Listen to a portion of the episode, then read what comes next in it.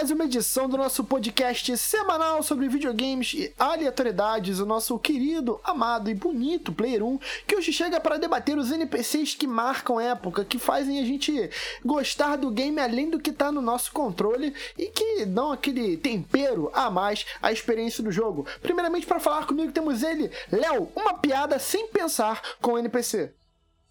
É, hoje eu não vou falar sobre NPC, hoje eu vou falar sobre N console. Porque é, é, né, é a mídia que eu, que eu utilizo, é a forma que eu jogo. E é isso. Boa noite. Obrigado por essa abertura maravilhosa, Vitão. Que isso, cara. That was she said. Obrigado por essa abertura maravilhosa. Imaginei o Léo batendo palma, assim. Porra, Vitão. Caralho, cara. Olhando assim, tá ligado? De cima pra baixo. Vitão. Porra!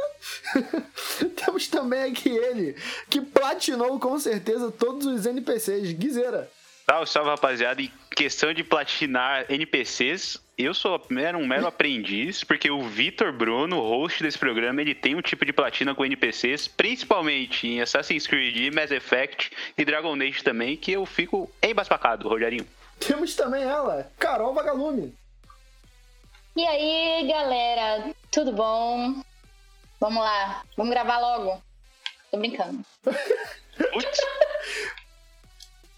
Tô brincando, galera. Tava na moral. Vamos gravar logo? Vocês vão ficar de palhaçada aí, cara. Tá de palhaçada aí? Né, vamos adiantar logo que eu quero falar, eu quero discutir, eu quero debater, eu quero confusão. Toda vez, né? Esquece. A rainha do caos. Disse ela. A Carol tá impaciente, esquece. É, ok, menino? Aí, galera. Estamos aí. Falei, quando você tá impaciente, esquece. É, vamos aqui, lembrando o ouvinte de acompanhar. Lembrando o ouvinte de acompanhar a gente nas redes sociais, arroba podcastplayer1 e na nossa Twitch, twitch.tv, arroba twitch do Player1. Guizeira, por favor, o slogan da Exatamente, Vitão. Ó, toda semana uma pessoa nova, um jogo novo na twitch.tv barra twitch do Player1 e agora eu tô jogando Far Cry 6 lá e tá, ó, maravilhoso. A gente vai jogar também. Já tô chamando aqui o Léo para jogar um Back 4 Blood, então pode colar lá que vai ter muito gameplay. Só o Léo, né? Que você tá chamando. Foda-se o resto, né? Ah, não queria colocar dessa forma, mas já que você colocou, né? Tudo bem, eu estendo aqui o convite. mas é isso, galera. Opa, é, vamos debater aqui os NPCs que acabam conquistando o nosso coração. E, Léo, claramente, queria pedir para você, Léo, explicar o conceito do No Playable Character. Bom, NPC ou No Playable Character, como diz o Vitão, é o personagem não jogável. Basicamente é o personagem que ele vai estar no jogo, ele está na história, ele está é, circundando todo o universo da franquia, mas você não joga com ele. Você às vezes conversa com ele, às vezes está do seu lado, às vezes está é, seu inimigo. Mas Se for um jogo da Bayer, às vezes ele tá. Se for jogo da Bayer, às vezes ele tá em cima de você. É, acontece também, ainda mais do, do, modo vitão de jogar, provavelmente metade dos NPCs dele são relacionamentos que ele teve. São, tem gente na. Você já conheceram aquela pessoa que você... parece que a pessoa é um NPC do mundo real? Tipo, parece que aquela pessoa, por exemplo, o cara do trampo, ou então o cara da escola, parece que ele não existe fora dali. Ele, ele todo dia ele spawna ali de manhã. Aquela pessoa que entra Mas, muito então, calada, sabe? Considerando que você só controla a sua vida, não seria todo mundo na sua vida NPC? Ah. Se você estiver na Matrix, nós somos todos NPCs da, da sua Matrix. Pô, mas é... Não, mas tem um. Mas não, nesse conceito aí tem o tipo, tem tipos de NPC. Eu já estudei com um cara que era. Eu chamo de boca aberta esse tipo aí, que é o cara que você pergunta pra ele, aí, como é que tá? Aí o cara, ah, tá bom.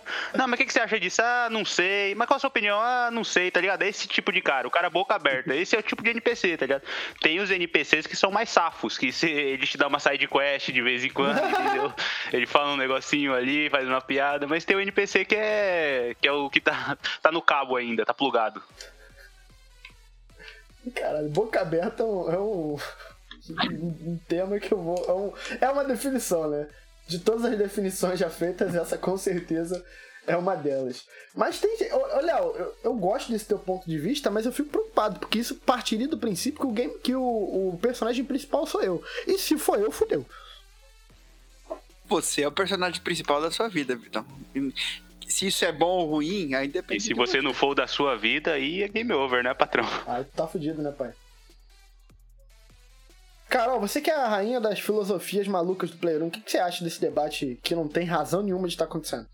Você primeiramente me chamou de fumada, tudo bem, eu vou aceitar que às vezes é necessário para a gente se manter sã nessa realidade, nessa Matrix. Então, continuando na lógica, né, dos meninos. E Sim, a tua, a tua resposta explica por que eu te chamei de fumado. cale sua boca, só eu posso afirmar e considerar isso. Você não. Você não tem esse direito.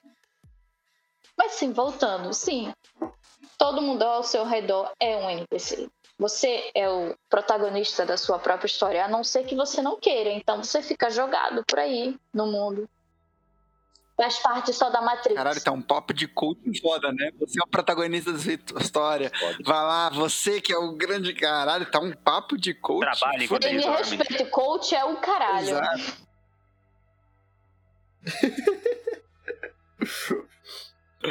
Trabalha enquanto eles dormem e fique com sono pra Não, isso aí é muito nossa. Quem fala isso é, é infeliz. É um infeliz. Um infeliz das Costa Oca. Como meu tio fala. Costa Oca, eu, eu vou, vou aderir. É, mano, mas é, é- é- às vezes a gente precisa. é, quando a gente faz muita merda na vida, a gente aprende a. Tal qual um personagem de Assassin's Creed, se maquiar entre os NPCs e sumir. Quem nunca?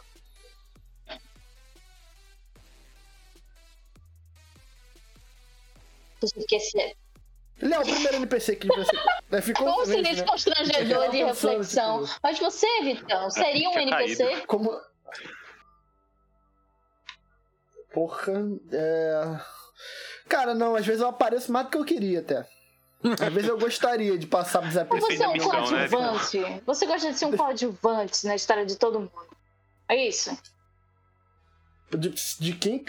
Inclusive, se alguém que estiver ouvindo quiser que eu seja coadjuvante, eu tô indo. Eu, eu, gosto- eu, isso, essa é a minha definição. Eu gosto de ser coadjuvante na história de todo mundo e protagonista da minha história. É, e, e também dá pra gente. Então, Por se favor. minha vida fosse um filme, você ia ser o, o personagem que é meu amigo idiota que anda comigo sempre. É o primeiro a morrer nos filmes de terror. Vamos lá, pode ser, pode ser. Pode ser um elogio. Cara, eu tenho certeza que eu não sou o primeiro a morrer, porque, sei lá, o, o predador ele teria pena, tá ligado? Ele não ia me matar, tá ligado? Ele ia olhar assim. Como diz o Guizeiro, ia falar salsicha pra ele e ele ia, ele ia deixar passar, né? O pedadeiro ia falar assim: eu não vou ter ganho nenhum matando esse ser aqui. Vou pro próximo.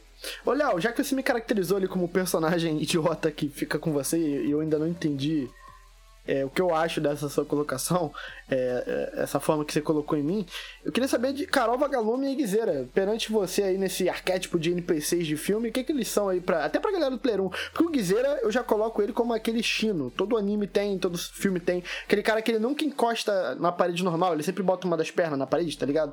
Fica tipo, super estilosão, olhando todo mundo de baixo pra cima. É, de baixo pra cima é ótimo, né? O cara tem um- uma questão de Caralho. inferioridade enorme. Não, não foi isso que eu O cara me chamou de anão. Isso que dizer. Mas, en- enfim, primeiro defendendo o meu ponto, Vitor, é que você é o personagem que é muito amigo do protagonista, mas é aquele personagem que é o fazedor de merda, é o, é o cara que, que faz as coisas darem errado sem querer e ao mesmo tempo ele vai ajudar a consertar, entendeu? Na tua caverna do dragão eu sou a Uni, basicamente é isso. Basicamente, não, eu acho que você tava mais pra aquele do, do escudo, como é que é o nome daquele? Capitão América? Não, do escudo do, do Caverna do Dragão, Ah, tá. É, que eu não me lembro. é Ada, não. Eric, Eric, Eric. Eric, ideia, Eric. Você seria o Eric. Entendi, entendi. Mas vamos lá, Carol e Guizeira.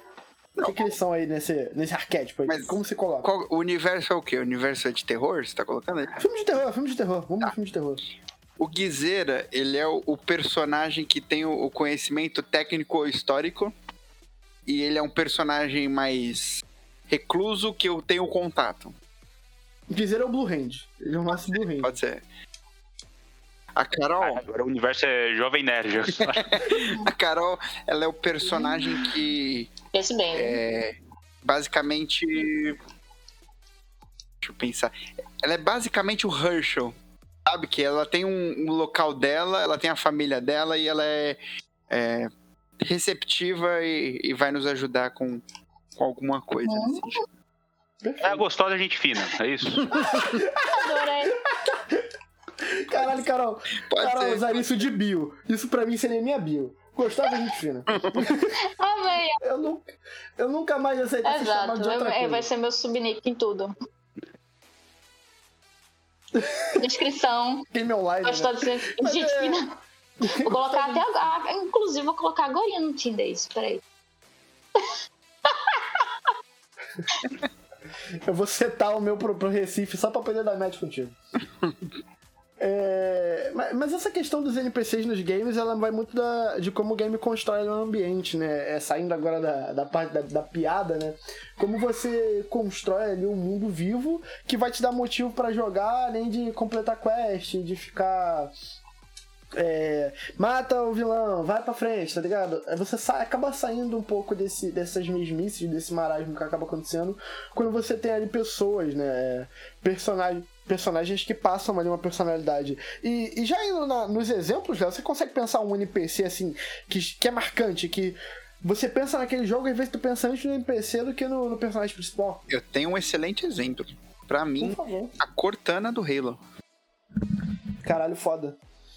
E a Cortana ela sai do game, né? Porque ela acaba virando o assistente do Windows, né? De, de tão. É uma referência clara, né? O único que ficou, exatamente. E o personagem em si é muito interessante, porque você começa conhecendo aos poucos, você começa tendo um pouco de, de empatia já com a situação e começa a se apegar ao personagem. Quando você vê, você tem uma relação com ela parecida com o Master Chief, que de, de realmente amizade única ali. É, ela é.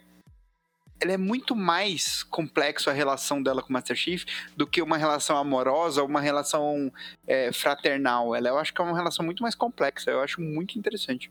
Cara, eu acho. Isso é uma parada que você, você colocou, Léo, que eu acho interessante. Que às vezes, aí partindo do princípio de que pode ter um contraste entre personagens masculinos e femininos que não precisa envolver romance, tá ligado? Isso é um bagulho que me pega muito, assim. Eu gosto de ver que não precisa ser raso, sabe? Dá pra ter algo mais ali. Um exemplo é, que a gente tem recente aí é o, o a Rey e o Kylo Ren é, no Star Wars. Naquele, no nono, nono filme merda lá, a Rey vai lá e tasca um beijo no cara, velho. E, mano, não precisa disso, velho, sabe? É- Isso é cagar na. Pior que exatamente isso. Eu pensei É. isso, porque independente da qualidade do filme, assim, se você imaginar a relação, a relação da Rey com Kylo sem ser amorosa, ela fica muito mais complexa e interessante. Sim, não precisa, um não precisa nivelar pra baixo, tá ligado? Ah, vamos meter um romance aqui. Eu acho que isso é, é uma putaria. Porque, mano, eu gosto tanto do personagem da Rey, cara. Eu acho ela tão foda. E no 9 os caras cagaram tanto no personagem. Aqui sou eu fazendo um momento hate pra Star Wars, tá ligado? Mas tá dentro do que a gente tá falando. Porque da Cortana e o, e o Master Chief aí, viseira. porra. Tem, um, tem aí um bagulho a mais, tá ligado? E, e pelo pouco que eu conheço de Halo, se eu não me engano, a Cortana ela é meio que o princípio de toda coisa, não é? Ela não, ela não é tipo um core de informações que os alienígenas estão atrás lá, um bagulho desse. Eu acho que assim, o exemplo que eu vou dar, apesar de ser ruim, eu acho que pra quem nunca jogou vai entender quando quem assistiu o primeiro Resident Evil, que é a como é que é o nome da personagem que é basicamente a inteligência artificial da casa e tudo mais? Ai, puta que pariu, como é que é o nome dessa. Não, puta que pariu, acho que não é não. Acho Não, que esse é como eu chamo ela, é outro nome. Não é. Olha a puta que pariu aparecendo de novo. Ai, cara. Caralho. Mas basicamente Pareceu isso, o é um do caralho a 4, tá ligado? Olha a puta que pariu nessa cuca aí. Desde os tempos mais primórdios. Vou dar um exemplo ainda que vai é, abranger mais gente. Ela é basicamente o que é pro Tony Stark o Ah, Jarvis. bom exemplo. E eu acho que assim, e é muito mais complexo ainda do que a relação entre, com, do Tony com o Jarvis. Só que você vai sendo construído isso no decorrer dos jogos, né? O, a importância que a Cortana começa a ter com ele, com ele também, ele com a Cortana, e sendo algo não vivo, mas ao mesmo tempo sentindo mais importante do que qualquer vida ali próximo dele. E ao mesmo tempo, o que, que é o conceito de vida que a gente considera, né? A partir do momento que tem inteligência, a partir do momento que tem um corpo, o que, que você considera como Uhum. uma vida? Então, esse, esse- essa discussão eu acho muito foda no Halo. Ainda é um plano de fundo, mas deixa as coisas muito mais interessantes, assim. Fica bem mais legal, tanto o personagem quanto a relação com ele, com a Cortana e tudo mais. Se eu não me engano, no, no, um dos primeiros materiais de, de, divulgação aí do Halo Infinite, o novo jogo aí, foi o Chief conversando, o Master Chief conversando lá com a Cortana, não foi? Não teve um bagulho desse? Nossa. Teve um dos teasers aí que saiu, foi a Cortana sim, conversando sim, com o Chief. E, e eles são personagens que ficaram muito históricos e icônicos ainda. O, o, eu vejo muito dessa. A Cortana, ela, ela, ela vai na, no auge da, da expressão, né? Do não playable character, né? Porque, tipo, ela tá ali e ela independe do teu controle. Não dá, ela tem uma personalidade, por mais que definida de script, que não tem como tu cagar no pau, tá ligado? Tu não vai tornar ela um personagem diferente do que ela é. E isso é maneiro também. É lógico, existem os NPCs de jogos mais interativos, que talvez você faz uma merda e ele fica puto, mas em games mais de focados nessa narrativa, a, a questão da, da, da, da, Morga, da Morgana, não, caralho. da, da Cortana acaba sendo essa possibilidade de tu ver ali um, um, um caráter imutável que vai reagir às tuas ações de uma forma que tá construída. Ela foi roteirizada ali e ela tem pontos. Você sabe como a Cortana reage a X coisas, sabe? É, eu acho que o desenvolvimento ser muito bom, os diálogos entre os dois são muito fodas.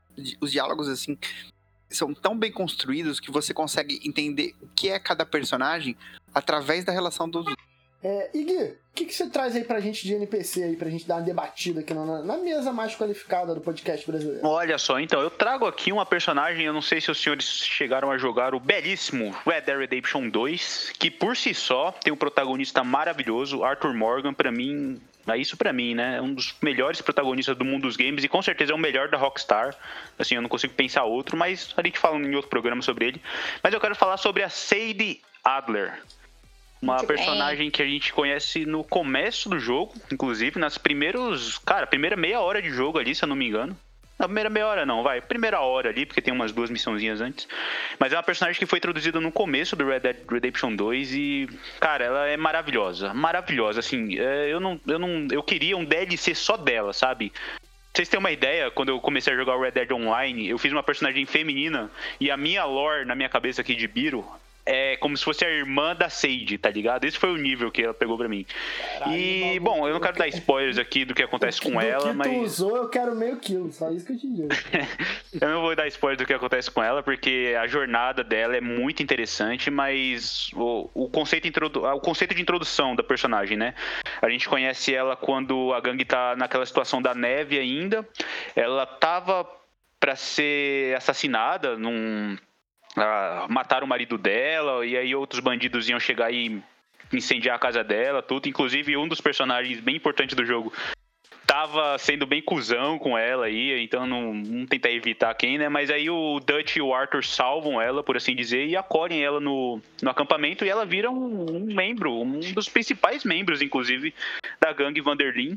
E é muito legal a gente observar como que ela é uma personagem que ela quer ser mais do que ela do que ela é, assim, porque naquela época do jogo, que se passa no século XIX, é, é, o papel da mulher ela é muito, assim, definido, assim, sabe? A mulher podia fazer um negócio só e não podia fazer mais nada. E a Sage, não. Ela quer sair para trocar tiro com um bandido no meio da estrada, sacou? É, ela quer ajudar os caras a fazer os golpes, ela quer caçar, e o, o, o cozinheiro do, do acampamento, o Mr. Pearson, é, fica brigando com ela porque quer que ela vá pegar comida, tá ligado? E é bem legal a gente ver que ela é uma mulher rebelde pra caralho. E ela quer lutar contra essa porra. E aí tem uma hora que você faz uma missão com ela, e aí tem esse ponto de virada, tá ligado? Antes ela era uma personagem meio que colocada de lado, e a partir desse momento ela vira uma das principais membros importantes, uma das principais armas, assim, uma das principais forças da gangue.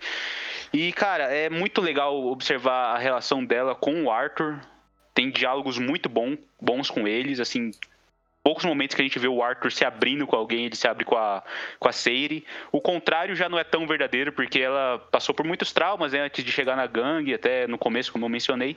E aí ela é mais fechadona, mas é legal que quando os dois estão juntos, assim, o, o, a Sage e o Arthur, eles têm uma dinâmica bem legal.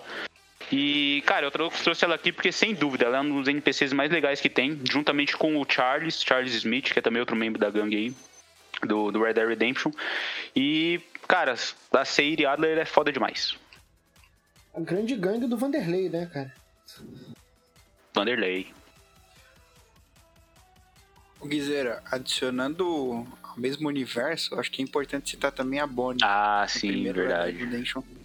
A Bonnie, ela é um, um momento de calmaria muito importante, assim. Acho que ela é... Ela tem uma ligação muito da hora com John Marston e eu acho que isso torna o nosso personagem mais humano.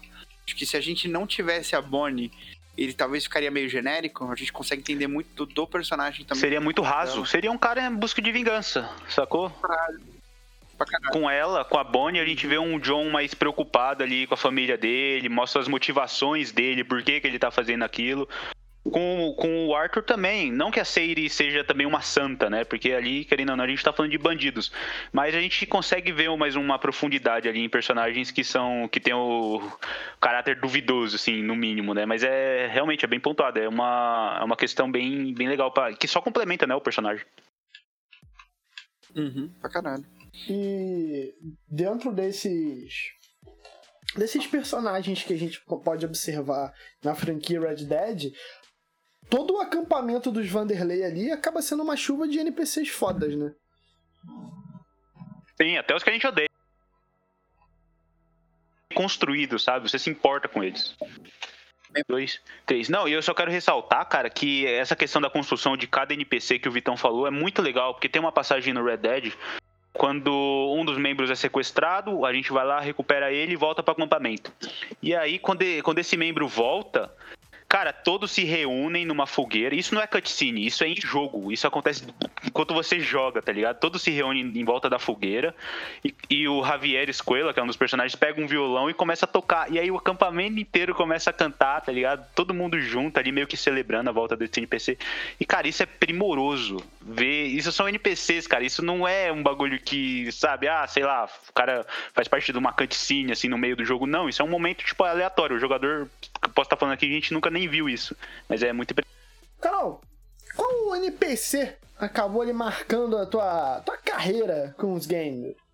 Um NPC que marcou. Então, assim, The Witcher, por exemplo. Há vários bem marcantes, né? Que a gente não pode descartar. Uhum. Um deles é que o pessoal normalmente talvez não fale é o, o Vesemir, né?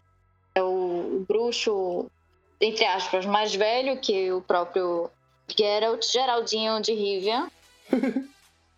e que ele parece mais aquele personagem do filme Homem nas Trepas. É um velho porradeiro, né? Que faz tudo e ensina ao Geralt algumas lições muito importantes durante o jogo, principalmente no caso The Witcher 3. Mas a gente também não pode deixar de ressaltar a Yennefer, a, os casos amorosos do Geralt, porque ali é uma novela mexicana lá, bexiga. Vou te contar. O que, que vocês acham? Vocês jogaram The Witcher 3? Não, No sim, caso. Sim, e, e a própria. É porque ela acaba sendo jogável em alguns momentos, mas a Cirila, quando a gente for falar de mais um episódio mais pra frente de coadjuvantes, né? Não só os NPCs, a Cirila é foda pra caralho. Mas dentre esses que vocês falaram, que a Carol falou no caso, a gente tem o, a dicotomia é, romântica de Geralt entre Triss e, Triss e Yennefer, que são personagens E- riquíssimas, que têm características próprias, motivos próprios, é, é, e até pontos de contato com o personagem principal, no caso o Geraldo, diferente. E não só isso. É, primeiro duas coisas. Sobre o, sobre o romance Geralt, Triss, Geralt e Yennefer, a, a resposta é óbvia. E quem discorda tá errado. Geralt e Yennefer. Acabou. E ainda mais Eu quando a galera... Quando você vai... Chega- Parei. Pode falar. E, e ainda mais quando você lê o que acontece nos livros, aí você percebe realmente o que acontece como a atriz é uma filha da. Mas isso é outra história. E com relação ao Vesemir, é bem legal, porque, como a, como a Carol falou, ele é o, ele é o mentor né, do, do Geralt, o cara que treinou ele. Ele funciona meio que como uma figura paterna do Geralt. E quando Exato. a Ciri chega em Caer Morhen, Morhen para treinar, prim- a priori ela chega lá como para ser tratada como mais uma aluna, tá ligado? Tudo bem que a escola dos bruxos é só pra homem e aí quando chega uma, uma menina lá já já tem essa quebra aí, né? E aí o Vezemir, a pri- a priori, ele tá bem é, relutante, assim. Não, vai ser só mais um aluno, não sei o quê, não vai ter regalia, não sei o quê. E aí isso tem no jogo também, eu tô falando aqui do que eu li, né? Mas isso tem, também tem no jogo. Mas a- alguns meses depois do treinamento da Siri, a gente vê que ele vira meio que um avôzão dela, tá ligado? Ele começa a meio que dar uns. fazer umas vistas grossas pro que ela tá fazendo. Ele começa a dar uma mimada na Siri, velho. Então é, é, mó, é mó da hora ver, tipo, como a Siri transformou esse personagem, tá ligado? Um cara que era mal amargurado, assim, ma- mais rígido, se tornou um velho caduco, ou da hora, tá ligado? Caduco ele não é não, viu? Ele É, sim, qualquer ser. coisa menos caduco. Por isso que eu comprei ele. É o cara do Homem nas Trevas. Vai mexer com ele pra ver o que acontece. Sim. Fora eles, tem é, uma menção que eu não posso deixar de falar, que é o Dogmeat do Fallout. Que por mais que ele não ele seja um cachorro nos jogos, ainda assim ele ajuda você em tudo, né? Vocês chegaram a jogar? Maravilhoso. Eu só uso ele. Eu só uso ele. Em qualquer Fallout que eu jogo, eu só uso ele, cara. a facilidade que ele dá né, na vida é é uma benção. Esse cachorro é uma benção. E, assim, como a gente só tá falando de humanos, eu queria ressaltar esse animalzinho maravilhoso. Pra quem não tá ligado, o Dogmeat é um dos. É um, é um dos, um dos principais, não, né? Um dos companions que você pode ter em Fallout. Ele Exato. tá desde o primeiro jogo, só que ele vai mudando de raça, né? No, no primeiro e no segundo jogo, acho que ele era uma raça, no terceiro era outra, e no 3 e no 4, se eu não me engano, ele era. Se não me engano, não. No 3 e no 4 ele é um pastor alemão. Então é como se fosse o, o cavalo do Jared, tá ligado? O Apótica, que é sempre o mesmo, o mesmo nome pra tudo que é cavalo dele. É isso. O Dogmeat ele é o mesmo cachorro, mas ele vai mudando de raça. E, mano, pra mim é o melhor companion, quero. É o melhor. Inclusive tem alguns perks que são voltados pra ele. Você, você carrega mais peso quando você tá com ele, você dá mais dano quando você tá com ele. Então pra mim o Dogmeat é fodão, mano. Não, e ele é, é responsável por muito da identidade do Fallout, né? Você pensa em Fallout, uma das coisas que você acaba pensando é no, no brotherzinho cachorrinho, né? Sim. E, e ainda aproveitar que a Carol trouxe é, o The Witcher e, e pro seu primo, talvez o primo problemático, Cyberpunk, que tem ali personagens incríveis como. Total, muito rico também, né? Muito bem construído. Eu já sei até qual que você vai falar e eu concordo. Jury e Panan são personagens incríveis. O Jack, você falou, você falou dele em off, né? Eu acabo não curtindo muito o Jack, acho ele meio canastrão demais. Mas eu acabo gostando daquele polícia que tu encontra no caminho. Que tu ajuda ele a, a resolver. Ah, o. Gente, atenção. O É, spoiler bem leve de Cyberpunk. Você ajuda ele a resolver o sequestro de um moleque lá. E ele é até uma opção romântica Sim. no game. Porra, é muito foda aquele cara, mano. É o River Ward o nome dele. Ele é bem legal, cara. E, mano, inclusive, sem entrar em spoilers aqui, mas a- essa missão que o Vitão tá se referindo é uma das missões mais sinistras que eu já vi, assim. É um bagulho muito cabuloso de você ter que resolver lá, velho. É muito legal, cara. A Carol adoraria Mas, essa Vitão, missão. falando de topo de cabeça, sem pensar, Jury ou Panem? Porra, caralho. É. É, Tá pensando, responde. Tá caralho, pensando, mano. porra. Não, peraí, não, peraí, pô. Eu respondo, Jury, acabou, próximo. Jury é soberana, velho. Que mulher, que É. mulher, meu Deus. Cara, olha, se eu tivesse uma namorada daquela, eu nunca mais reclamava da minha vida pra nada. Eu podia viver fudido, mas se eu tivesse uma mulher daquela, Deus do céu. Vai, vai daí. Ó, Tem a vantagem que ela tem uma canção do Beatles e a outra não. E eu ia poder falar, hey, Jury. Não, a outra, a outra tem a música do Movimento. Louco, pô. Pana, pana, pana, pana. A CD Projekt, ela te dá essa qualidade, até por ser um RPG, né, de construir grandes NPCs, porque é, até pela questão da possibilidade de tu do teu envolvimento romântico do teu personagem e coisas ali, eles não podem ser só uma parada tipo, você chega, aperta A e tá namorando, tá ligado? Meio rabu, saca? Tem que ter um, um, um porquê das coisas ali e que acaba indo. Eu, é impossível eu não citar o game que está marcado em minha pele, que é o Mass Effect, cara. Mass Effect e mais especificamente Liara. Liara, mano, é. Pra mim, é o teammate da história dos games, tá ligado? A Liara, pra mim, é o romance dos games, é Shepard, independente de a Shepard ou o Shepard, com a Liara, tá ligado? Porque ela tem um arco incrível, o desenvolvimento dela de uma. O arquétipo donzela em perigo até uma rainha do crime e cientista fodona, tá ligado? E, e é um personagem que é- ela te dá muito motivo pra você se apegar ali ao NPC. E a área do Blue Man Group? Isso.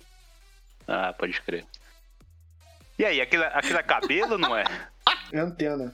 Porque a raça dela, ela. Ela tem uma. Ela é mind. Mind tricker, tá ligado? Aquilo ali são Ah, tipo capacitores e é por onde eles transam também. Sério? forma. Tipo É, Avatar? não, não, não é tipo Avatar, ele é tipo uma antena, porque o sexo dos, das Asari, que são só fêmeas, é mental. Então ali é meio que um, potencializador do- da, Ah. da mente delas. Assunto, assim, rapidinho. Ô, ô, Guilherme, tu chegaste a jogar o Fallout New Vegas? Gosto, joguei, mas não gosto muito não, mano. É um meio que eu ponto fora da curva pra mim. Tu É curte? porque tem um, um, um personagem. Ah, merda. Um personagem muito bizarrão lá, que ele é o, um NPC que viu. É o homem que viu chupacabras e fantasmas comunistas. Sim, tô ligado. Tô, li- aí. tô ligado. Mas, mano, é que o New Vegas, ele. ele eu meio que desconsidero, tá ligado? É que nem o Assassin's Creed Odyssey, mas, mas tudo bem. É o quê? Mas assim, Guizeira. A Carol, perdemos a Carol. Nunca amou de Guizeira, só isso que eu te peço. Ai, ai. o legal do Guizeira é que ele não, não esconde, ele não tem, assim... Não esconde nada. Eu sou assim e acabou-se. Eu acho isso e foda-se quem discordar. Sim, Tá correto. é autêntico. Papo Nunca reto. vai faltar autenticidade. Exato. O Guizeira, ele é tipo um veneno fabricado na fábrica, tá ligado? Ele é original, talvez ele mate, mas é original. Tá bom, quando o programa for o NPC Guizeira, a gente fala dele. Ele tá tímido, que a gente tá falando dele. Ele tá tímido que tá falando dele. Quando o programa for sobre o NPC Guizeira, a gente fala sobre ele. Mas falar nisso, Léo, qual que é o próximo NPC? Vamos falar do Atreus. Ele é considerado um NPC? Quem? Eu acho que Vocês é. acham? Atreus, do God of é. War. Atreus é. Sim, é, é- ele é um commandant player, mas não é um, mas não é um playable player. Tá ligado? Tá aqui veio de onde, Vitão? Só pra Sotaque um húngaro. Rapaz, Tá aqui meio nórdico, né, pai? Ah, tu viajasse pra onde? eu vou, eu vou puxar um aqui. Vamos lá, eu vou puxar um. Ele é de um jogo não muito. Não muito famoso, assim, não ganhou muito atenção da galera. Mas que eu acho que tem um, um, um NPC muito da hora, cara. Que é o Shumbuckets no Mad Max. Que quando você vai no Mad Max, você tem o seu carro e você vai andando pelo deserto e tudo mais. Tem um, um, um rapaz, mas ele é como se fosse no 300, não tem aquele que trai a galera? Que é corcunda, que ele é cheio de problema e tudo mais. O visual é muito parecido. Sim. Muito parecido. É, Sean Bucket, coloca aí no Google pra vocês darem uma olhada. E ele vai ficando em cima do, do carro, ele que te ajuda quando você tem duelos na autoestrada, ele tem um arpão que ele arremessa. E os diálogos dele com, com o Max é muito maneiro, assim, que ele vai. Porque dando uma companhia pro Max, assim. E você sente que alguns momentos saem umas piadas, em alguns momentos sai um, uns diálogos bizarros. Mas eu acho que é uma dinâmica que funciona pra caralho. assim. Ô, Léo, eu não sei se é, porque eu não me aprofundei muito no jogo. Inclusive, eu precisava jogar mais o, o Mad Max. Mas eu, eu encarei esse cara aí como um Kami Crazy lá do, dos caras lá do V8 da religião. Ele é, é no mesmo universo, conversa Ele é um Kami Crazy, pô. É porque. É mais ou menos. Porque o que acontece? Existe ainda um- uma, uma diferença entre os filmes e o jogo. Eles saíram é, numa época parecida. E existem teorias de que ele pode se tratar do mesmo universo. E existem teorias que se trata de universo paralelo com algumas coisas diferentes. Se você tratar como o mesmo universo, você pode considerar ele um Kami Crazy, sim Uhum, uhum. eu acho, eu acho que tem algumas coisas que não encaixam muito bem. Não encaixam muito bem, é, elas não vão se conversar tão legal quanto no filme. Eu acho que pra mim eu colocaria separado. Mas a, a ideia é muito parecida. A ideia, o conceito não vai muito longe disso. E é muito maneiro você ver ele funcionando, sabe? É, o personagem do Max, ele tem um certo desprezo pra ele no começo e ao mesmo tempo ele vai criando uma certa empatia, só que o desprezo nunca some. Então tem um pouco disso. tem uma virada no final. É tipo o Quinho comigo. Olha, acho que você precisa conversar com o Quinho. É... e tem um, uma importância na história, na reta final, que é bem bacana. É bem bacana. Eu, eu acho que ele fica marcante. para quem joga Mad Max, é impossível chegar no final e falar que não, não é um personagem memorável. Eu não, eu não sei o que acontece com ele, mas eu imagino que, pô, você passa o jogo inteiro, e Mad Max não é um jogo pequeno, você passa o jogo inteiro com um personagem, e aí no final acontece algo com ele, eu imagino que o apego é inevitável, né? Uhum. É, tem, tem, tem uma importância muito legal no final da história, e, e eu acho que como é construído a, toda a reta final é muito interessante. E legal que ele, assim como o Atreus, é um, é um NPC que ajuda na mecânica. Ele faz parte da mecânica do jogo, né? Uhum. Exatamente. Exatamente. Ele é, ele é extremamente necessário em qualquer parte na estrada que você tá com o carro. Inclusive, quando você tem problemas no carro, ele conserta o carro em movimento. Ele vai acertando para você, porque ele também é um mecânico. Ele vai mexendo naquilo na, quando você precisa. Pô, o cara tirou e saiu uma. tá vazando gasolina. Aí ele vai lá e você vê ele se movimentando por cima do carro, entrando lá, tapando o negócio. Daqui a pouco, ó, precisa arremessar o arpão. Aí ele que arremessa e dá uma, uma vida bacana ao carro, assim. É, fica muito mais dinâmico do que se você tivesse apenas um arpão saindo ou apertar um botão para você consertar. Fica muito mais frenético. É, as partes de estrada do Mad Max, elas são excelentes, assim. Você tem uma tempestade de areia com enfrentando uma galera que tá do seu lado e tem cara que pula no seu carro e aí você arremessa arpão e tem às vezes em alta velocidade tentando fugir de placa de carro voando. Cara, é muito frenético, muito maluco. Frenético acho que é a palavra, né? Mas ó, o, o Vitão falou que o Atreus, ele, o, esse cara aí do, do Mad Max, ele faz parte da mecânica. Na questão do Atreus, eu não acho que ele faça tanto, porque tudo bem, você dá uns comandos ali com ele, você solta umas flechas, mas eu acho que ele não. Se ele não tivesse ali, o Kratos se virava bem na porrada. Mas eu acho que a importância do Atreus tá mais em questão de narrativa. Porque o, o Kratos do God of War 2018 só é o que ele é por causa do Atreus, entendeu? Eu acho que nesse, aí é onde eles diferem, no caso. Onde a, o, personagem, o NPC atua. Um em mecânica, o outro em narrativa. Falou bonito. Acho que é uma boa diferença. Não é? Liseira, Liseira, Liseira é um NPC foda, pô. Tá brincando, pô? Porra.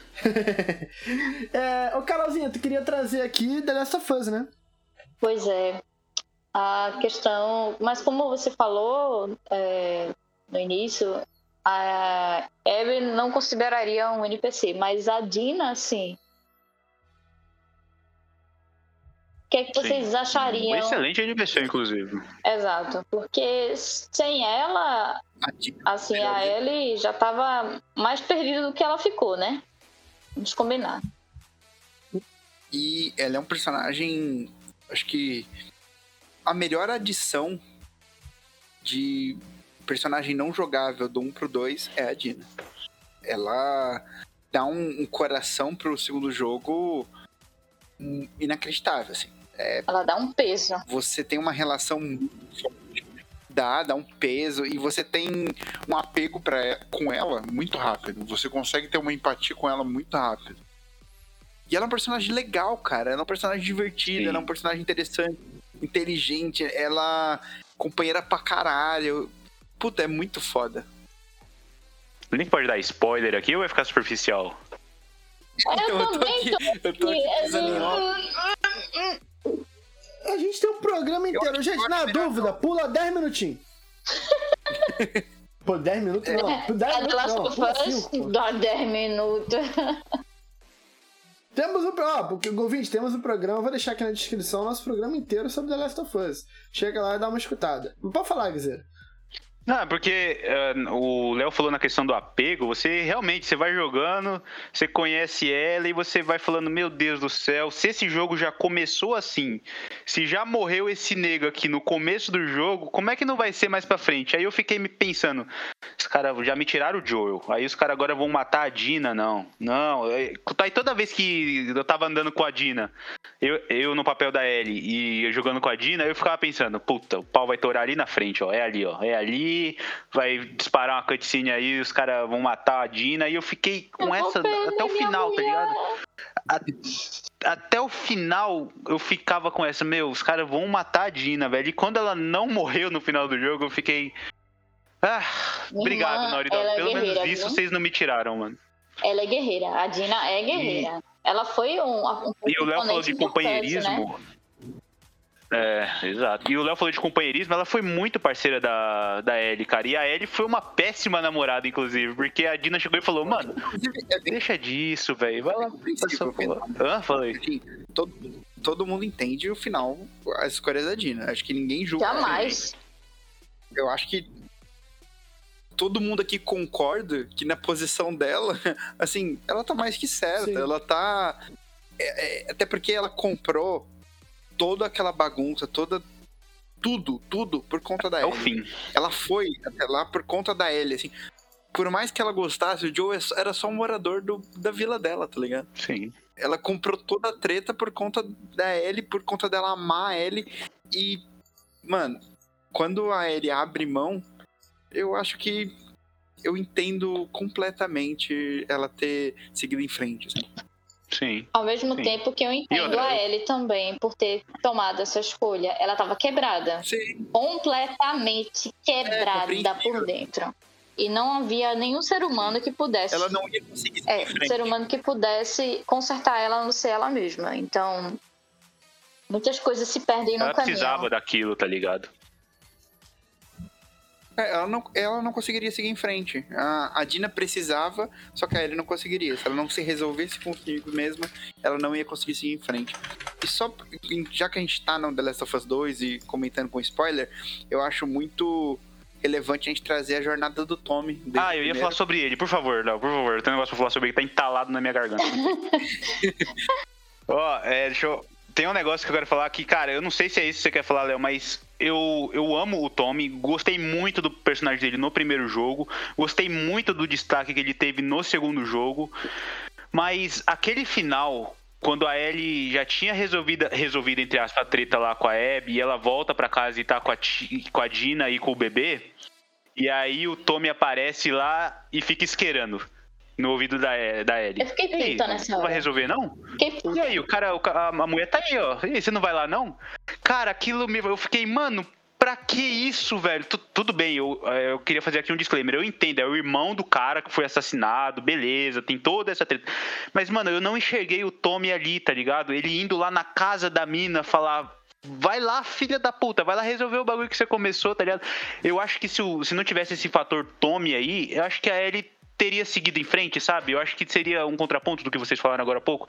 Eu acho que ela teria let it go, sabe? Mas não, aí o, o Tom ele foi o, a faísca que reacendeu o desejo de vingança, tá ligado? Pilha errada. Ele foi a é. pilha errada. É isso, tirei pra fora, graças a Deus. Eu acho. eu concordo em parte com vocês, Zé, que ele realmente foi muito importante ter chegado ali, porque ele já basicamente ele mostra o caminho, né, para aquela para que ela vá atrás uhum. da Abby e tudo mais. Mas se a gente parar para pensar antes disso, antes dele chegar, ela já tinha ela, ela não tava, tava legal. quebrada, bicho. Ela, ah, ela não tava na cabeça. Ela ainda tava quebrada. E, e outro personagem completamente quebrado Exato. é o Tommy. O Tommy foi destruído. Sim. Literalmente também. The Last of Us não tem personagem que não tá panqueca é, na cabeça. E a gente pensar no Tommy, ele ele presenciou a morte do irmão sendo esmagado. Ele presenciou tudo que foi. Ele levou aquele tiro e é o seguinte: ele volta com deficiência. Ele volta uhum. quebrado então, não falei, só mentalmente, mas é. fisicamente. Fisicamente quebrado. É, ele não, ele não é mais a mesma pessoa. Tanto que, para mim, ele deixa meio que subtendido isso, mas para mim é muito claro que ele voltou e ele voltou tão sem condições, tão sem cabeça, que ele não conseguiu manter o relacionamento dele. Isso que eu ia perguntar, você acha que a Maria e ele não estão mais juntos? Porque é questão de.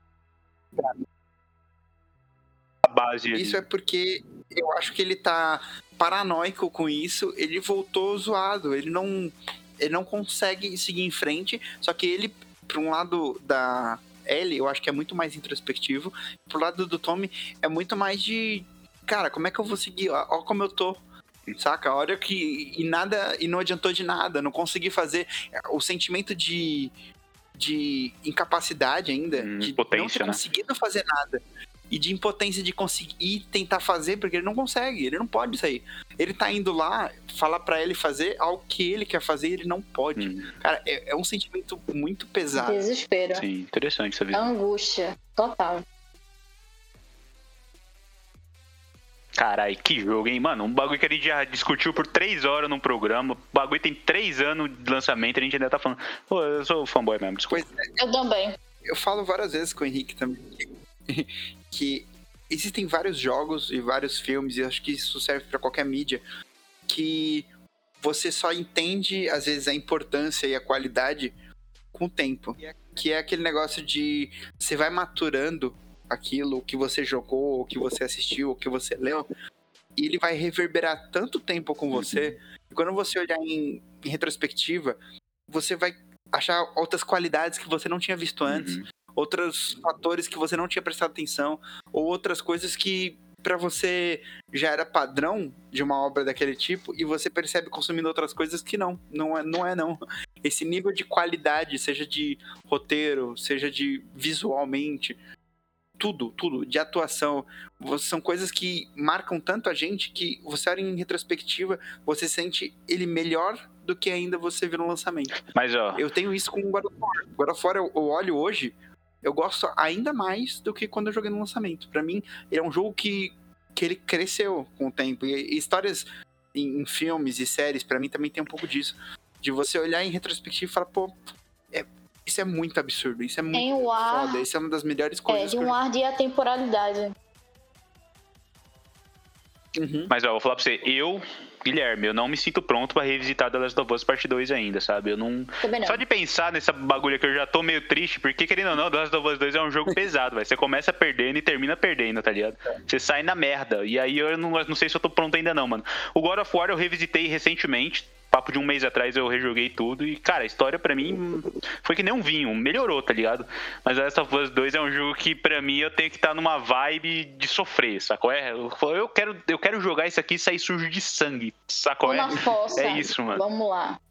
é, É um mergulho muito Exato. profundo. Meu Deus, é um desgraçamento delicioso.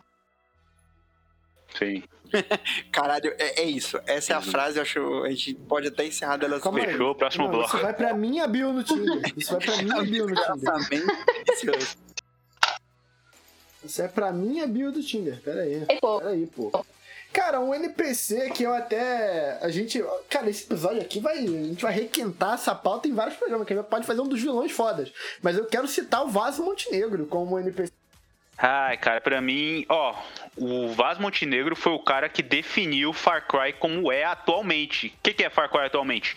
Uma história que tem um vilão foda. A partir do 3, a gente começou a ver isso repetido em todos. No 4 teve o Pagamin, no 5 Que teve o Joseph durante anos. no New que Dawn teve as duas irmãs. depois, No né? 6 teve o. Tem aí o Anton Castilho. Então, cara, ele é tão foda que ele pautou um, um esquema de jogo que tá durando aí o Far Cry 3 desde quando, Vitão? 2013? Cara, quase.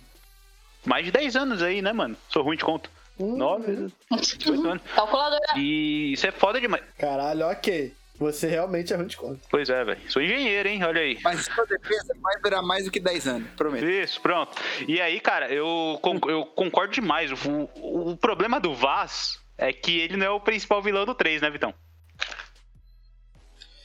Fale aí, pô. Fala aí. Fala aí por quê. Não, porque, bom, aí o que um pequeno spoiler do, do Far Cry 3, na verdade o Vaz ele é só o cachorro louco, tá ligado? A mente mesmo lá do perversa do Far Cry 3 é o Hoyt. Então o Vaz ele é tipo um subordinado, digamos assim, do, do Hoyt. Mas, cara, é o vilão que, que rouba a cena, né? Que é um, é um cara que chama pra si todos os holofotes e aquela frase dele, Did I ever tell you the definition of insanity? Mano, isso é marcante, tá ligado? Isso é muito foda e eu uso em qualquer contexto que eu posso. Caralho, o Guerreiro tá lá no. Em qualquer contexto é meio pica, né? Tipo, Deixa eu tratar então sobre isso. Eu tava esperando surgir um vilão pra trazer isso pra pauta. Vilões também, eu vou. Vamos encaixar como NPC? Sim. A gente não joga com Vaz em nenhum momento. A não ser na DLC que vai sair do Far Cry 6. A não ser que seja a Abby. É porque quando eu a primeira coisa que eu penso de NPC nunca é o inimigo em si. São personagens que estão à minha volta ali, mas não são meu inimigo. Que é- eu acho que a gente deixa bem amplo, assim. Com inimigos a gente vai entrar numa seara ainda maior. Mas, mas como assim? Não, não, não entendi. não entendi. Exemplos, exemplos. também não Sim. entendi. Não, é é o seguinte, se a gente considerar vilões também NPCs, eu acho que a gente tem uma lista então enorme de outros vilões aí que a gente vai colocar dentro desse, dessa gama de possibilidade de NPCs fodas, assim. Porque existem vários vilões de vários jogos que se você olhar e falar, caralho, esse vilão é foda, esse vilão é muito foda e, e assim por diante. O Wesker, por exemplo, Resident Evil, é um vilão NPC foda. Justo, justo, justo. Sim, acho, acho que tô- vale, acho que vale. Tô nem desconsiderando, eu tô trazendo a discussão pra pauta. Eu acho que vale. Eu acho que o conceito de NPC ele tá, ele tá aquém dessa da orientação do personagem. Se ele é do bem, se ele é do mal, se ele é neutro, sabe? Eu acho que acho que isso, isso não importa muito. E a questão do- dos vilões, eu acho extremamente importante. Aí a gente tá entrando no, pro- no, no programa de antagonistas fodas, tá ligado? Mas, mas nesse caso do, do vai vale, do Wesker essa vale. porra até não poder mais. Hã? A gente vai requentar esse programa umas 25 vezes. É, ele tem que fazer render, né? Mas eu acho que, acho que vale sim, Léo. Justo, justo. E é, falando sobre Far Cry 3, o Vaz, pra mim, até hoje, é o personagem mais marcante da franquia inteira de Far Cry. Ah, isso de fato. O Vaz é a cara do Far Cry. Pra mim, e ele é muito, muito foda. O, tanto a atuação, os diálogos, aquilo ali são cenas muito memoráveis. Foi, pra mim, onde Far Cry mudou de Ele patamar. de E arrisco dizer- ali é, é a Cócoras mais famosa da cultura pop, né? Olha, Pode crer. parabéns. E arrisca dizer que os outros não foram tão marcantes, cara. O Pagamin é legal, mas acho que não. O Joseph Seed Pagamin do Far Cry pra cagar e 5... some, porra. O Pagamin, o Pagamin ele vai dar um rolé e demora pra caralho pra voltar. É, mas, mas o que eu quero dizer é que os caras tentaram replicar uma. replicar essa fórmula aí do vilão foda e não foram bem sucedidos, na minha opinião. Tudo bem, os vilões do Far Cry 4, do 5 são. São bem legais, são bem marcantes, mas não chegam aos pés do. Aqui, né? E o 6, agora que eu tô jogando Quantum Castile, que é interpretado pelo cara que faz o Gus Fring do Breaking Bad, cara, até onde eu tô jogando, ele tá. Ele tá se- mostrando um bom personagem. Eu espero que tenha relação do 3 com o 6. Eu não sei ainda se tem, então, mas eu, Tem espero. Porque tem um rumor aí. Eu não sei se é isso que você tá falando, Vitão, mas tem um rumor aí que talvez o Vaz possa aparecer no Far Cry 6. Eu não sei, até onde eu joguei eu ainda não, não, não confirmo, nem nego essa informação, mas eu tô, eu tô curioso. É, falando de vilão, eu vou citar o Hades do Hades. Eu acho um personagem muito da hora, um vilão muito foda. Acho que vários coadjuvantes ali do, do Hades valem muito a pena. É, o personagem, Todos muito gostosos, faria todos, inclusive. assim, assinado o, o Vitão embaixo, tá? Disso aí. Eu Não, não disse nada, Todos. Faria todos, absolutamente. Mas o- todos os bosses, eu acho que são bem memoráveis. Tanto as irmãs, quanto a Hydra, quanto o, o Minotauro e o Teseu, se eu não me engano. E o Hades são personagens muito legais, porque você além de enfrentá-los, você convive depois com eles, você vê eh, alguns diálogos sendo construídos e visualmente são bem impactantes. É impossível você sair, terminar o jogo e não, não ficar com eles na cabeça, assim, pensando sobre a, a construção. Acho que talvez a Hydra um pouco menos, mas o restante dos personagens é muito maneiro. Carolzinha, já viu os deuses da, do, do Hades? Deuses e deuses do Hades? Pô, eu trago mais um aqui, Vitão, que é a Elizabeth do Bioshock Infinite. Eu não sei se chegaram a jogar. E, cara, Bioshock Infinite é um jogo que. Sem comentário, assim. Se você nunca jogou e tem oportunidade de jogar, vai fundo. É um jogo que é maravilhoso. Aliás, a franquia Bioshock como um todo, ela é espetacular, mas o 3 para mim é um ponto fora da curva, porque em questão de ambientação, de gameplay, de história assim, ele tá realmente aquém os outros e é fantástico assim. O que eu vou tentar me ater só ao personagem da Elizabeth que ela ela atua como uma companion do personagem principal, que é o Booker the Witch. Que, cara, o mais legal da relação entre os dois é justamente a, é justamente a, o contraste entre ambos. Porque o, o, Booker The Witch, que é o protagonista, que é o, o jogador, que é o player, né? Que é o personagem principal, ele é um investigador consolidado, ex-soldado, é um, é um personagem experiente. É um cara que tem muita malícia, ele tem aquele famoso streetwise, tá ligado? É um cara que ele sabe se portar no meio de um tiroteio. Ele é um cara que ele tem sangue frio, sacou? É, é isso que eu tô querendo dizer. É um cara que é, é marcado pela vida. Mas até aí, qualquer um que vem de São João. Isso, irmão. isso. É um cara criado, tá ligado? Casca grossa. Enquanto a Elizabeth, ela é uma mulher que ela passou a maior parte da vida presa num quarto Basicamente, aí acontecem alguns eventos dentro do jogo e o Booker, que é o personagem que, que você controla, acaba resgatando ela. E aí essa mulher ela tem que conviver do lado de fora pela primeira vez, cara. E é muito legal ela, rede, ela redescobrindo as coisas, sabe? Então, quando, quando ela passa perto de um, de um negócio que chama a atenção dela, ela para, ela olha, aí ela fica toda deslumbrada, tá ligado? Com o negócio, ela faz perguntas pro cara, não, mas isso, isso, não sei o que, mas o que, que é isso? E o cara tá lá, sangue nos olhos, não, vamos, porque tem inimigo aqui, que a gente tem que sair, tem que ir embora, não sei o que, e ela lá, olhando para cima, assim, toda, toda inocente, sabe? É muito legal ver esse contraste. Tem uma cena memorável dentro do jogo, que é logo após um, um tiroteio podão, assim, logo que eles escapam, assim, da torre lá onde ela tava presa, que o Booker e a Elizabeth estão indo para pegar tipo um, um veículo para ir para outro lugar. E nesse meio tempo, é, eles chegam numa praça e tá rolando tipo uma festa, assim, tá ligado? Um festival, assim. E aí o Booker ele vai pedir uma informação e a Elizabeth some. E aí você tem que procurar ela e quando você vai ver, ela tá no meio de um palco, assim, dançando, tá ligado? Toda deslumbrada, toda feliz. Então Tipo, é legal ver como esse contraste, como o cara tá todo fudido, tentando fazer o melhor que ele pode ali para fugir, para salvar ela, enquanto isso ela tá dançando, tá curtindo, tá descobrindo coisas novas. Isso é um personagem muito foda que só complementa o personagem do Booker. E é muito bom ver como a Elizabeth, ela, além de ter essa, esse contraste com o protagonista, ela tem uma importância muito grande pro final de Bioshock. É um negócio assim que Cara, o final de Bioshock é. Ela é o final, né? Ela faz o final de Bioshock. É, inclusive com ele, né? E... Mas é, é, muito, é muito legal, assim, ver. É um dos meus personagens preferidos, assim, inclusive.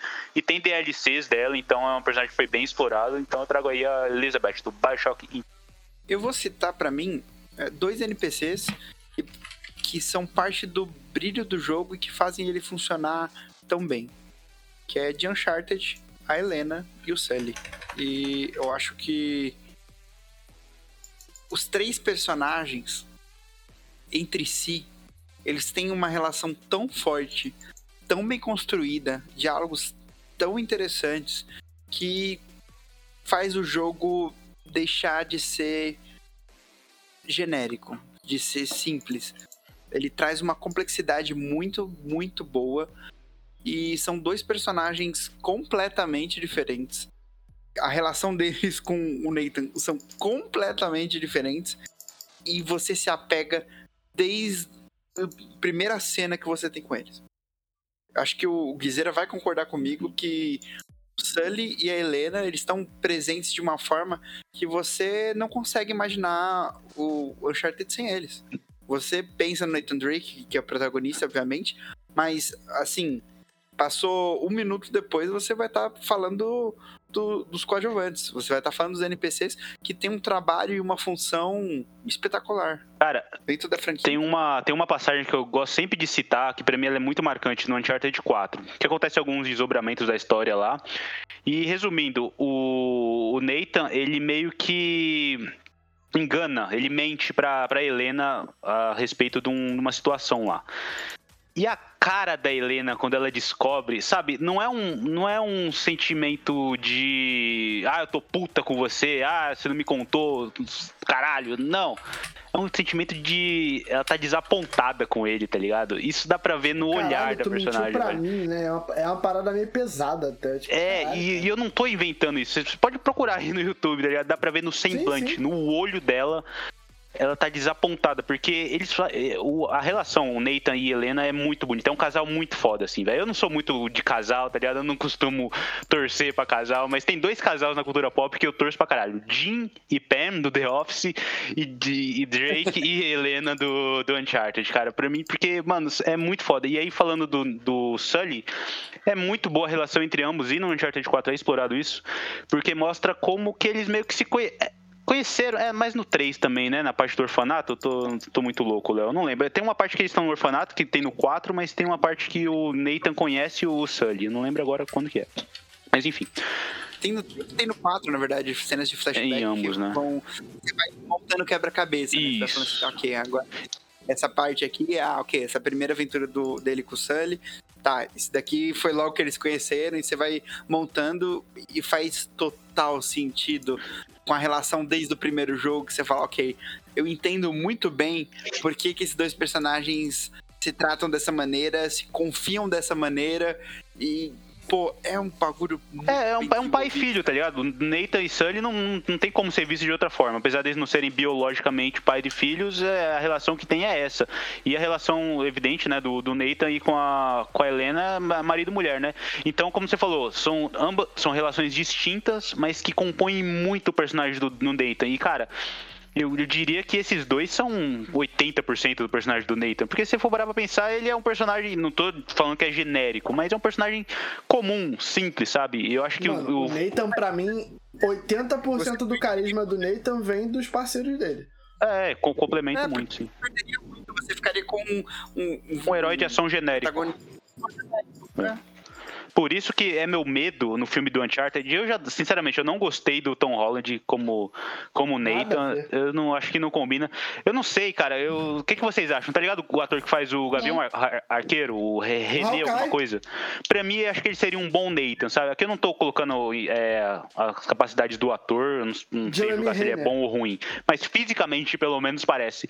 E o Tom Holland, apesar de eu gostar do ator, eu não acho que ele daria um bom, um bom Nathan Drake. E eu tô preocupado pra saber como é que vão ser o Sully e a Helena, porque, sinceramente, eu nem sei quem são os atores que estão escalados. Se eu não me engano, é o Mark Wahlberg, o Sully, não é? Eu, eu tô Porra, meio por fora. era mais jogo o Mark Wahlberg Sinceramente, se for, Nathan. eu acho que não vira, não, mano. Era mais jogo Mark Wahlberg que seu Nathan. Ah, Mas aí é muito velho, né? Ah, porra, mas. A Carol, que é, a Carol daqui, a Carol e Léo, acho que são. Se bem que não, vai falar que são os que mais manjam de cinema, mas o Guizera também. Eu tô com o núcleo cinemeiro do Player 1 aqui. Mas a, a Carol, acho que ela concordou na questão do Jeremy Renner como, como Nathan Drake, né? Sim, com certeza. Tom Holland é cara de menino. Não dá não. Nathan Drake é, tipo porque- Max Steel. Tom Holland, pra mim, ele é o Nathan Drake. Só que ele é o Nathan Drake nos flashbacks. É. Dele adolescente. Dele jovem, tá ligado? Mas a gente não quer Eu ver que isso, ser- né, Léo? A gente quer ver o Nathan maduro, tá ligado? No auge dos seus 35 anos, trocando Que isso, tiro, Guizera? porra. Potente, porra. É, porra. Tom Holland tem cara de, quinta que- série ainda. Deixa ele crescer, deixa ele amadurecer pra poder ganhar o papel. Porque agora, agora, não dá não. Eu, a minha esperança só do, dele fazer agora é que, sei lá, daqui a 20 anos, com o Tom Holland velho, dá muito bem pra fazer um próximo filme Ah, a tua com ambição ele é essa, meu. Aí é complicado. O Léo, ele quer que vire o A 007, gente né? Tipo, vai ser dois filmes por ano. É. Não sabe nem se o primeiro vai dar certo, quanto Não. mais daqui a 10 anos, quando esse bicho tá velho. Não vai, já digo aqui, profetizei, não vai. Daqui a 20 anos lança ele velho. Ai, a ganância. Depois eu sou a gananciosa. O Léo, o Léo, se ele assinasse esse contrato, ele já tinha feito, ele já tava assinando o chato de 9 já. É que nem Avatar, o próximo sai em 2030, o Avatar 12, sei lá, velho. Não, e diz ele que tá fazendo 5. Vai lançar a minissérie na Globo. Vai passar Verdades Secretas de Avatar. Deu, cara. Ai, caralho. Mas, cara, ó, só abrindo um parênteses aqui, nem preciso ir pro ar. Cara, o casting dos caras pra fazer esses filmes tá foda, mano. Eu, eu não gostei do casting do The Last of Us, tá ligado? Eu amo o Pedro, o Pedro Pascoal. Foda, mas como o Joel, mano. Puta que pariu, velho. A, a- menina que faz a Ellie, porra, foda pra caralho no Game of Thrones. A menina foda, o papel dela lá no Game of Thrones foi espetacular. também Mas, pra ser a. Ellie, mano, porra, velho. O Só- só Joe isso, era o John Krasinski, mano. Nossa, John Krasinski daria bom, hein, mano. O Joe É. era o John Krasinski mole. E a... Eu acho que o e a- Butler como o Joel também. É porque o Jared Butler era fraco, né? O John Krasinski é um bom Ah, ator. é, como ator, é. Mas também não é tão fraco, né, velho? Ah, acho ele bem fraco. Acho...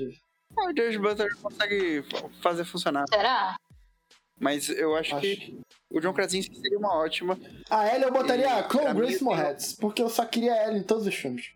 Nossa, maravilhosa É, tá também. Mas, ó, o, o John Krasinski, a gente pode ver um pouco disso no A Quiet Place, cara. No primeiro filme, ali é um, é um tipo de Joel, tá ligado? É um Joel mais quieto, mas é um tipo de Joel. Pra mim, a menina, a menina do, do It, a menina do primeiro It, ela Palhaço? funciona de L pra caralho. Deixa eu ver quem é que eu não lembro. Ela, cara, ela não fez muita It coisa depois disso. Ela fez 2017. A ruiva. Mas eu acho que ela. A ruiva. É, você bota um cabelo preto nela. Precisa Vira cabelo, Ela fez uma série bem interessante. Ela seria uma boa Ellie. E a Millie Bobby Brown, talvez, não? Não, chega, chega Acho que de não, Millie né? Bobby Brown. Saturou não. já, né? Chega. Não, ela Não não. aguento mais ver essa pessoa. Não, ela É não. o quê? Ela não. É, não dá mais. Eu não aguento mais ver ela em tudo. Mas já que entramos, entramos nisso, Guizeira, o que, que você achou do Resident Evil? Ai, cara, não me fala nisso, velho. Puta que pariu. A melhor coisa desse trailer foi o Licker só, velho. Nem, não, pula, pelo amor de Deus. A- aquele Não, mas eu- Leon, ah, Fazer um plot o Leon realmente é zoado. Fudido, tem dinheiro. Né? Eu gostei da Claire, tá? Eu gostei da Não, Claire. a gente podia fazer um a player Claire 1. parece, mas o Leon tá foda, A gente porra. podia fazer um player 1, o super trunfo da pistolagem. Tipo assim, cada um vai ter que sortear. Por exemplo, o Kinho sorteia a Carol. Ele tem que pistolar a Carol. Tá ligado? Ele vai falar. Ele... Puta, eu vou infartar nesse programa. Ai, Deus. vou, vou propor essa pauta. Vou propor essa pauta. E se o cara me tira pra falar desse Resident Evil com esse Leon de cabelo cacheado, vai tomar no cu, cara. Que, ô, Carol, pega a visão. A pessoa Então, tem fala 5 minutos, tá ligado? É o quê? Puta Leon, eu acho que um Leon melhor do que Não, Games, eu tá acho que maluco? por mim o do game tinha que escanear aquele cara ali. Isso é ele agora. O do jogo? Porra, pega o ator que fez lá, mano. Bonitão pra caralho, velho. Aí, ó, o Guizeiro já perdeu. O Guizeiro já tinha perdido agora, tá ligado? O bagulho nem Pô, começou. achei que era sério, olha os caras, velho. Eu tô puto, tô puto. Ele é tipo isso. Eu vou levar essa pauta pra. pra... O, o Camomila ouvinte que tá agora, comente aí, eu Camomila. quero super trunfo. Eu quero camomila Guizeira. Eu pensei numa Não tem marca. efeito, velho. Eu sou, eu sou onde a Camomila morre. Eu pensei numa marca de camomila, tá ligado? Camomila Guizeira, o melhor pra você ficar puto. Esse é meu segredo, capitão. Eu tô sempre Tô puto. sempre. Cara, o Guizeira Hulk seria um problema. Vivendo Que sempre a na gente base não- do ódio. É O Guizeira Hulk, o Hulk ia guivar o corpo do Guizeira. Falar, não, não, não. Tá muito estressado. Guizeira não. Guizeira não é Hulk. Guizeira é o lobo da DC. O lobo, o cara do, da moto? Caralho, velho. É o cara, é o cara estiloso, puto. Pô, fazer um filme do lobo ia ser bom também, mano. Puta merda, velho. Eu botaria o é Guizeira. protagonista, Você, hein, cara? O. Guizeira Porra. puto, cabeludo, deixa o cabelo grandão, pinta ele de branco. Pintar de branco. Pô, ô, isso aí dá um tema bom, hein, mano. Fazer filmes, jogos de filme que a gente queria, né? Um negócio desse. A gente propôs essa meio que né? tem. Não sei se tu tá ligado. Não, mas, mas- A gente não, um- mas você tinha. O Vitão ele tinha um formato que ele sugeria lá que era um bagulho mais ou menos desse, mas é diferente do que a gente faz. Era o Léo. Não era eu, não. Não, você falava, mas enfim, velho. Isso é pra outro. Quando Eu acho que eu zerei meus bonecos aqui, viu, guys? Eu não sou boneco. Acho que eu tô... Ninguém vai falar da Tem Ashley, não? menções honrosas que eu tenho aqui, mas acho que não. Ninguém vai falar de Ashley, não, gente? A Ashley, não, Então. pelo amor de Deus. velho. Aí você, aí você quer que eu infarte mesmo. Mas trazer aqui de Resident Evil Ashley é a Sim. melhor NPC. fala. Melhor que os personagens principais, até. Eu vou aproveitar que é- hoje é dia Nossa Senhora Aparecida e puxar uma aqui, Ave Maria, cheia de graça. Concorda, Carol, que a Ashley é o melhor personagem do Assassin's Creed, do Resident Evil? Eu vou ficar em cima do muro dessa vez. Vem com a gente só pra irritar o Guizeira. Não é possível, Carol. Não é possível, Carol. Você tá vendo que ele tá me importunando, ele tá querendo que a rainha do caos É. volte. Eu tô aqui quieto, tô aqui na boa, na moral, escutando e aprendendo com você. Rainha do Eu sou é a rainha do trovão. Eita porra, eu tinha uma que se chamava Marilu. Caralho, simplesmente a Carol sendo a Ravena. Tá? A Carol é a Ravena, tá ligado? Ela... Esse programa tá caos puro. O que falta faz o Quinho pra meter ordem na Não, creche. tá sem Coutinho, tá? É, se Coutinho tá aqui, acabou. É. Acabou. Pronto. Tamo Deu- feito.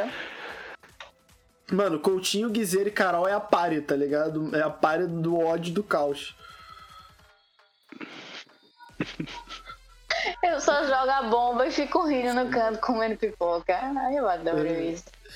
É isso aí, galera. Então vamos agradecer a presença dos ouvintes que mais uma vez escutaram o Player 1 e deixa aí nos comentários, no Instagram, no Twitter, onde você pode é, se, se expressar no nosso grupo do Telegram também para falar ali o seu NPC favorito. Primeiramente, ela, Carol Vagalume, um beijo ao seu público. Pessoal, mais um episódio do Play 1. Depois de muitas intrigas, ideias, aprendizados, finalizamos mais um episódio. Caralho, voltando sessão da assim. tarde e muita confusão. Marilu, a Rainha do Trovão, está se despedindo agora. Pra vocês. Boa noite, gente. Boa tarde ou bom dia. Mas até logo. Sexta-feira tem minha live, tá? Só pra deixar claro. O resto de vocês, vocês falam aí. Beijo! Cara, um beijo a todo mundo, um beijo a todos que participaram. Vitão, Guizeira, Carol. E muito obrigado a todos que ouviram até aqui. Essa bagunça, essa baderna. E assim, saibam que vocês são os melhores Que delícia. NPCs do Que player. delícia. Guizeira, Então, rapaziada, agradeço aqui mais uma vez a participação nesse programa. Eu queria dizer aqui que, novamente, para reforçar, twitch.tv barra Twitch do Player 1. Segue a gente lá no, na Twitch, dá essa, dá essa moral, dá o sub pra gente que é de graça, você não vai pagar nada. E ó, em lugar, no lugar de você dar esse sub pro cara que já tem 50 mil negros na live dele, dá pra nós, mano. Pra que, que você vai dar pra esse cara, velho? O chat desses caras é uma loucura, é só mensagem subindo, ninguém lê nada. Você manda mensagem lá na nossa live, a gente lê uma por uma, né? Não? Sim. Então, para, lê, comenta. Pô, a gente que dar, dar atenção. Então, twitch.tv barra Twitch do Player 1. É isso. Um abraço a todos e até semana muito que vem. obrigado, meus amigos de mesa. Muito obrigado, meus amigos ouvintes. Eu fui o Vitão em mais um Player 1. Até semana que vem e valeu!